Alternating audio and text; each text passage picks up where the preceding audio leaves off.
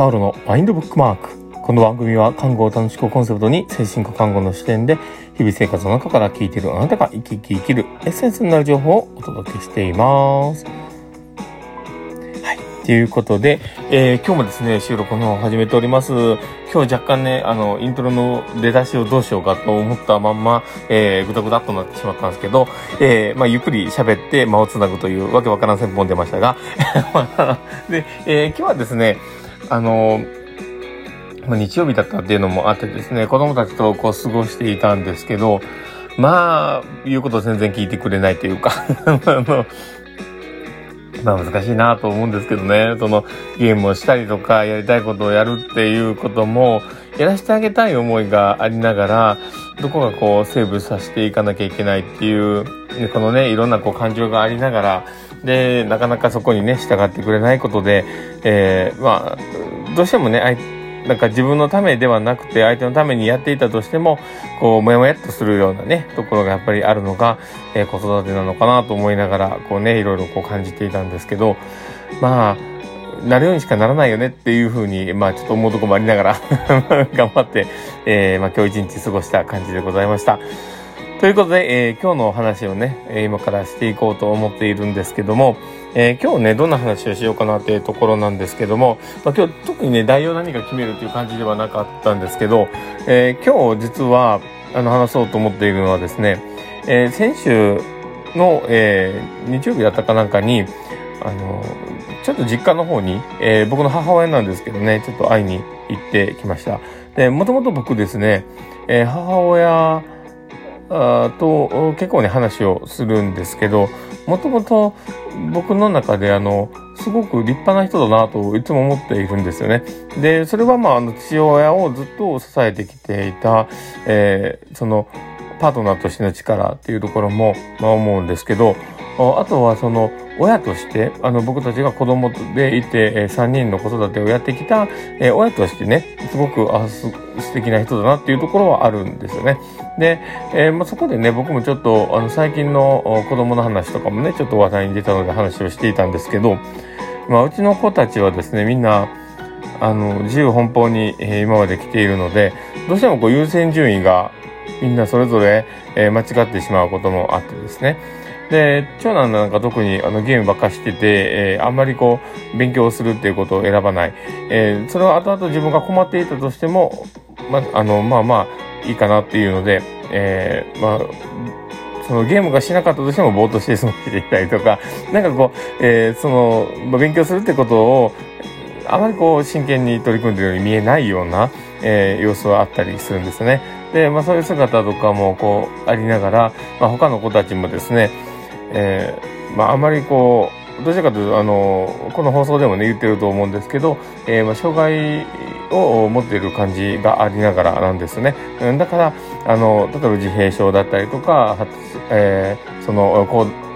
えー、ごめんなさい、間違えました。あの、ADHD と言われてるね、えー、まあ、注意欠陥多動性障害と言われてるところだったりとか、まあ、いろんな、え、疾患を持ってる方が、あ子供がいるんですよね。んで、え、その中で、この下3人のね、その子育てをやりながら、上の子の、え、その状況をこう見てる、まあ、自分たち自身もですね、どっかなんか、えー、まあ、しゃあないよねっていう思いもありながらね。で、あの、まあ、そこでね、僕たちが何かをこうやってあげれることも限られてるだろうなっていう思いもあったんですよね。だから、あの自分たちが言うだけ言っても、なかなかこう、あのまあ、聞かなかったら、まあ、社会にお任せするしかないっていうところもどこかあって、で、えー、まあ、そういう思いもね、えー、その母親に話していたら、えー、ちょっと一言言われたことがあって、あ、これはやっぱりこう伝えたいなっていう思いもあったので今ちょっと話そうと思ったんですけどその何をまあ言われたかというとですねあのやっぱり世間に、えー、何もかもこう投げるその背景にあるこう感情っていうのが諦めだったらいけないよねっていう、うまあ、そこだったんですよね。でだから諦めで世の中に出してしまう。というよりも自分たちがえーまあ、そこでリカバリーするというかあの前向きに取り組める本人っていうものを、えー、信じて、えー、自分たちが腹をくくれるかどうかっていうところも大きいところなんじゃないかっていうことだったんですよね。で、あ、それすごい、なんか、僕もどこかこう、ふわふわっとしてる部分があって、そこの話を聞いた時に、あ、確かになって思って、その、同じ、その、ように経過をね、たどるにしろ、何を選ぶにしろ、親として、この子に、えー、まあ、一緒に付き添ってあげるとか、伴走するっていう、まあ、視点だったりとか、えー、まあ、まあ、ちょっとこう、何かあっても、一緒にやり遂げるというか、もうそこを乗り越えるっていうような、まあ、ある程度のこう、覚悟みたいなものとか、えそういったものがないと、ただの中に身を任せるだけになるよねっていう、まあ、その母親の思いだったんですよね。うん、でも、まあ、子供たちをこう育てるってすごく難しいなって、やっぱ他の人格を持った、えー、自分たちのね、えー、ままあ、おもちゃとかではないわけだから、あの、ペットでもないわけなのでね、えー、そういうふうな一人の人として、えー、こう考えたときに、どこかやっぱり距離をある程度こう保ちながらやっていかなきゃいけないっていうところもあるわけですけど、でも言っても言っても、まあ聞かない、あの、まあ先へ進む気がないみたいな時に、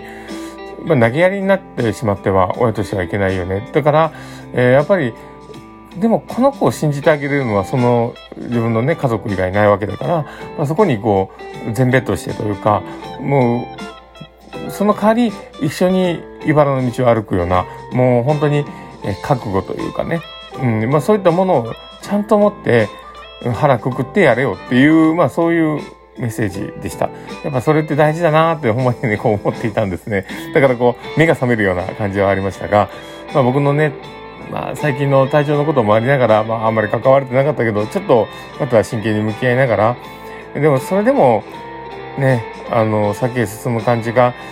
あんましだったら、まあ一緒にね、えー、まあ、腹くくって一緒に道を通っていこうかなと思いながらね、えー、思わせてもらった今日この頃でございました。まあ、そういうふうなね、こう、子育てに関することってすごく悩むなって思いながらなんですけど、やっぱり、これをや、やってて、なんか、あの、子育てをしててね、なんか、あの、嫌だなっていう感じって一切ないんですよね。やっぱ、ちゃんと向き合おうっていう思いがありながらなので、でもまあ自分自身はこう背筋が伸びたこの瞬間でございました。